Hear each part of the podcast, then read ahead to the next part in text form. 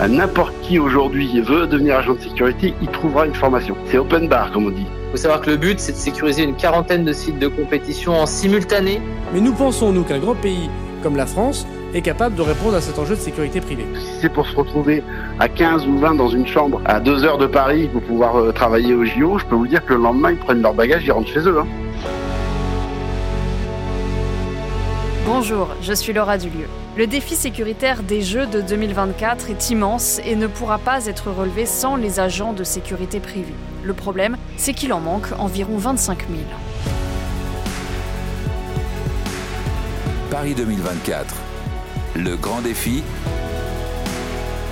Laura Dulieu.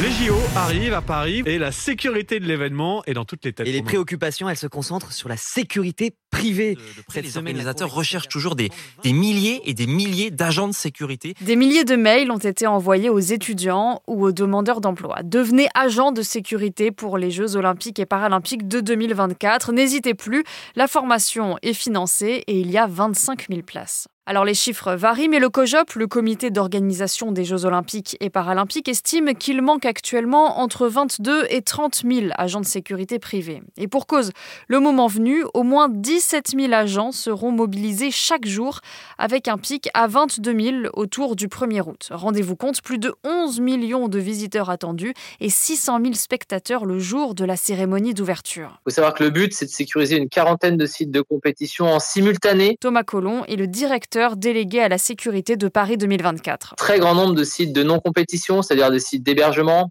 des sites d'entraînement, des sites liés au transport, à la logistique et puis d'assurer la sécurité d'un très grand nombre d'opérations de sécurité pendant ces Jeux. Alors pour ça, il y a bien sûr d'abord les forces de l'ordre. Elles seront au rendez-vous, promet le ministre de l'Intérieur Gérald Darmanin. Nous allons euh, mobiliser plus de 30 000 policiers et gendarmes par jour. Ça va donc euh, demander énormément de travail de préparation et d'exécution. Mais c'est loin d'être suffisant. Il y a donc les agents de sécurité privés. Mais un agent de sécurité, il est payé dans la plupart des cas au SMIC, le tout pour faire des vacations longues et en horaires souvent décalés.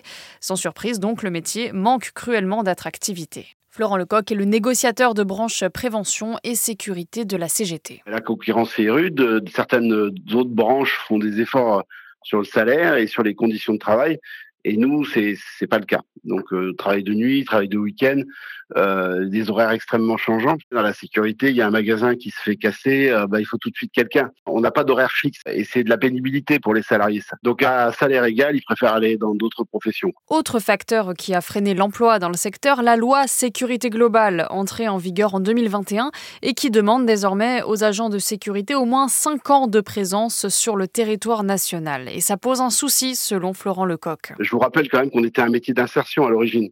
Insertion, par définition, c'était bien aider des gens qui n'étaient pas forcément du pays à s'intégrer dans notre beau pays. Là, bah, là, à partir du moment où il faut 50 de présence sur le territoire, bah, ces personnes vont être intégrées par d'autres professions comme, comme le nettoyage, par exemple.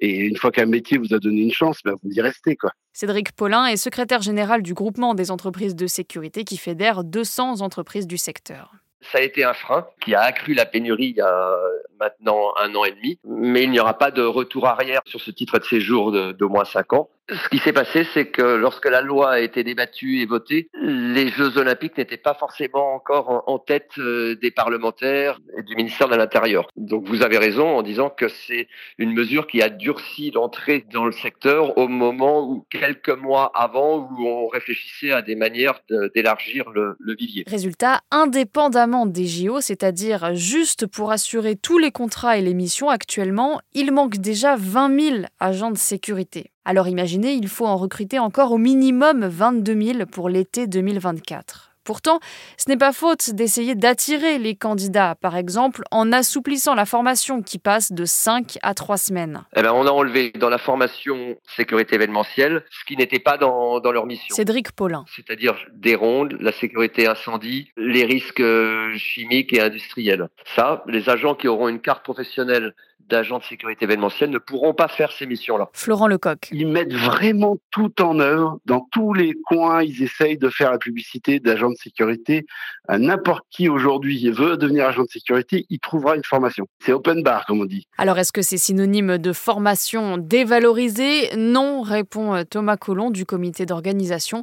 Il s'agit surtout, selon lui, de trouver en urgence assez de candidats. La réalité, c'est que pour des, la livraison de Jeux olympiques et paralympiques, il faut déployer des moyens exceptionnels. Et donc, par définition, des moyens exceptionnels, c'est des moyens qui n'existent pas et qu'il faut qu'on crée. Aujourd'hui, euh, euh, l'État, effectivement, et la filière de la sécurité euh, privée ont mis en place, ont créé un titre, un certificat de qualification événementiel adapté pour pouvoir raccourcir les temps de formation des nouveaux agents de sécurité privée qui seraient employés dans ce cadre. L'idée, c'est pas du tout de dégrader la formation et de dégrader la c'est bien plutôt euh, d'accélérer et de faciliter les entrées en formation. C'est de s'assurer à la fin qu'on soit en capacité de déployer des ressources, qui aient bien reçu une formation, qui soit bien à la hauteur, mais surtout qui soit suffisamment présent en nombre. L'organisateur PAN 24 viendra assurer des formations complémentaires liées aux missions, liées aux sites concernés, pour qu'on s'assure bien collectivement que les agents soient bien formés dans les missions qu'on va leur confier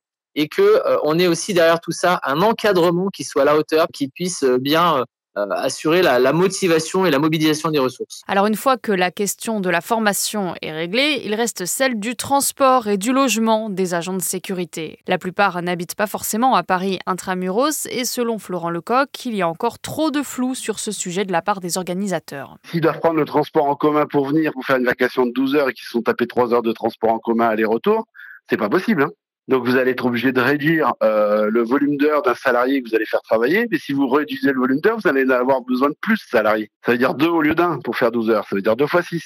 Et si vous faites deux fois six alors qu'on est déjà en pénurie de volume, si c'est pour se retrouver à 15 ou 20 dans une chambre à deux heures de Paris pour pouvoir euh, travailler au JO, je peux vous dire que le lendemain, ils prennent leur bagage, ils rentrent chez eux. Hein. Du côté des organisateurs, Thomas Coulon assure que les entreprises seront accompagnées. Dès notre appel d'offres, on a indiqué euh, aux candidats cet appel d'offres que notre objectif était bien de les accompagner dès leur sélection dans ces enjeux de transport et d'hébergement, c'est-à-dire faciliter les opérations de transport des agents de sécurité privée lorsque c'est nécessaire pour éviter des risques liés à des no-shows, mais également aider l'ensemble de nos prestataires à trouver des opportunités d'hébergement chaque fois qu'ils ont besoin d'héberger des ressources qui viendraient de provinces, euh, par exemple pour renforcer l'île de France. Un autre problème, et pas des moindres, est sur la table de Paris 2024. Il ne s'agit pas seulement de recruter 25 000 agents, il s'agit de recruter 12 500 hommes et 12 500 femmes, idéalement. Et oui, car le gros du travail de ces agents, ce sera de faire des palpations. Or, pas question que des hommes palpent des femmes, par exemple. Florent Lecoq. C'est une vraie pénurie dans notre métier et pourtant euh, c'est pas on n'est pas un métier de macho hein. vous vous rendez bien compte que euh, on est là justement pour éviter les conflits et faire en sorte que ça se passe bien donc on ne demande pas un rapport de force aux agents de sécurité et donc euh, c'est un métier qui leur est tout à fait ouvert après il faudrait aménager j'avoue les conditions de travail pour que ça soit plus acceptable.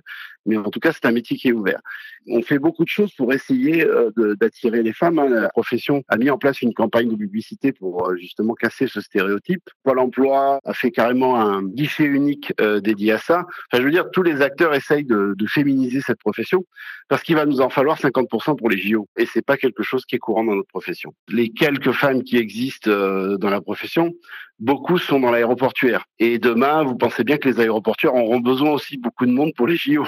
Donc euh, on ne pourra pas les enlever pour les mettre pendant cet événement. Là encore, côté Paris 2024, tout est sous contrôle. In fine, au regard des forces qui seront disponibles, on utilisera également des moyens technologiques pour venir euh, euh, accompagner euh, toutes ces ressources humaines et s'assurer qu'on soit en capacité de, répondre à, à l'ensemble de nos enjeux.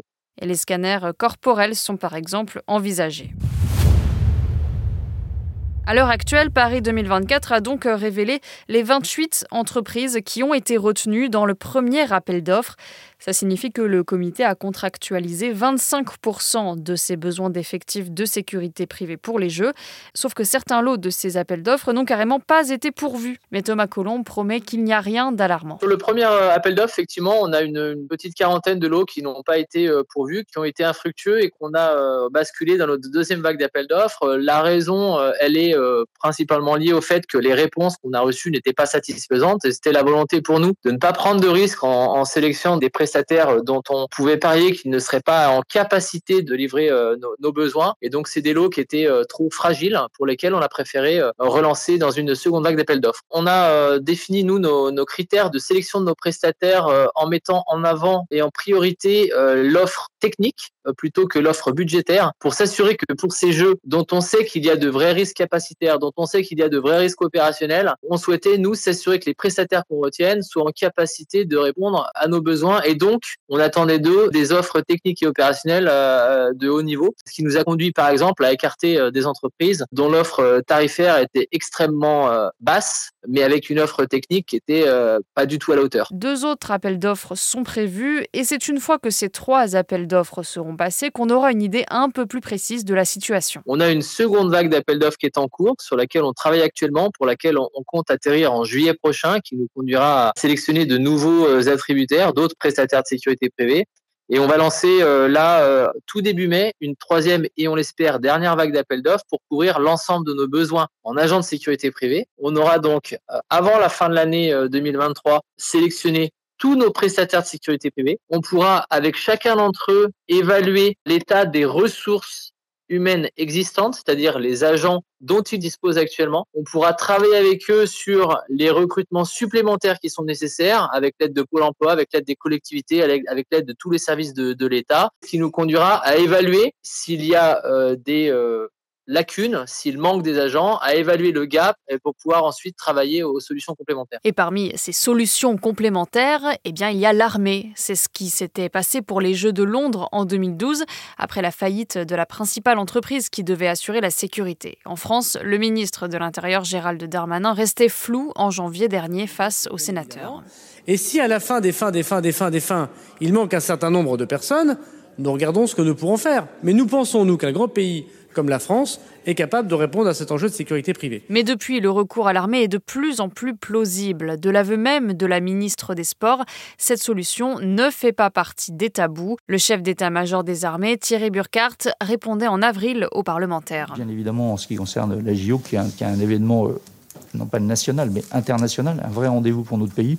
En fait, il est tout à fait logique que les armées y contribuent, y prennent leur part. Pour moi, le défi étant de bien réussir à anticiper ces affaires-là alors qu'il y a un certain nombre de choses qui risquent d'arriver un peu au dernier moment. Mais on va se débrouiller pour ça. Merci d'avoir écouté ce nouvel épisode de Paris 2024, le grand défi. Toutes les semaines, un nouveau sujet olympique et paralympique. Vous pouvez nous retrouver sur toutes les plateformes d'écoute, sur le site et l'application RMC. N'hésitez pas à vous abonner pour ne rien manquer. À bientôt. Paris 2024 le grand défi, un podcast à retrouver sur l'appli RMC et sur toutes les plateformes d'écoute.